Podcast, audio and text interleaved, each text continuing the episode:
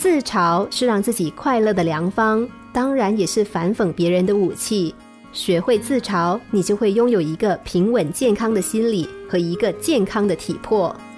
其实每个人都有缺点，受到反驳或批评的人之所以常常会有激烈的举动，是因为不愿意承认别人所说的是真的。人不可能不受到批评，因此应该及早培养自嘲的心态和能力，以备用时之需。这样，我们的幽默感就能够得到充分的表现。比如说，当你在经济上受到不合理的待遇时，你的生理缺陷遭到别人嘲笑时，无端端受到别人攻击时，不妨采用阿 Q 的精神胜利法，比如吃亏是福、破财消灾等等，来调节一下失衡的心理。在一些非原则问题上，可以装装糊涂，为心灵增加一层保护膜。在时机适当的时候，还可以优他一默。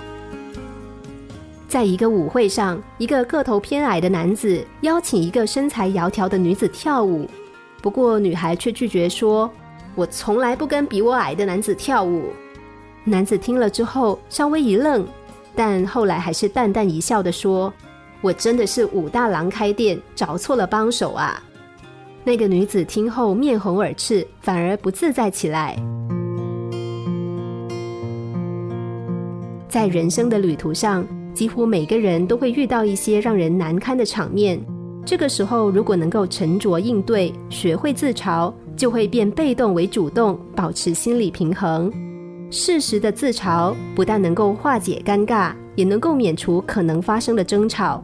如果没有这份雅量，生活就会增添许多的不愉快。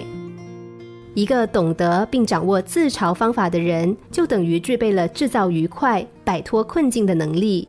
因此，在生活中面对别人的嘲讽，不妨试试看用自嘲的方式。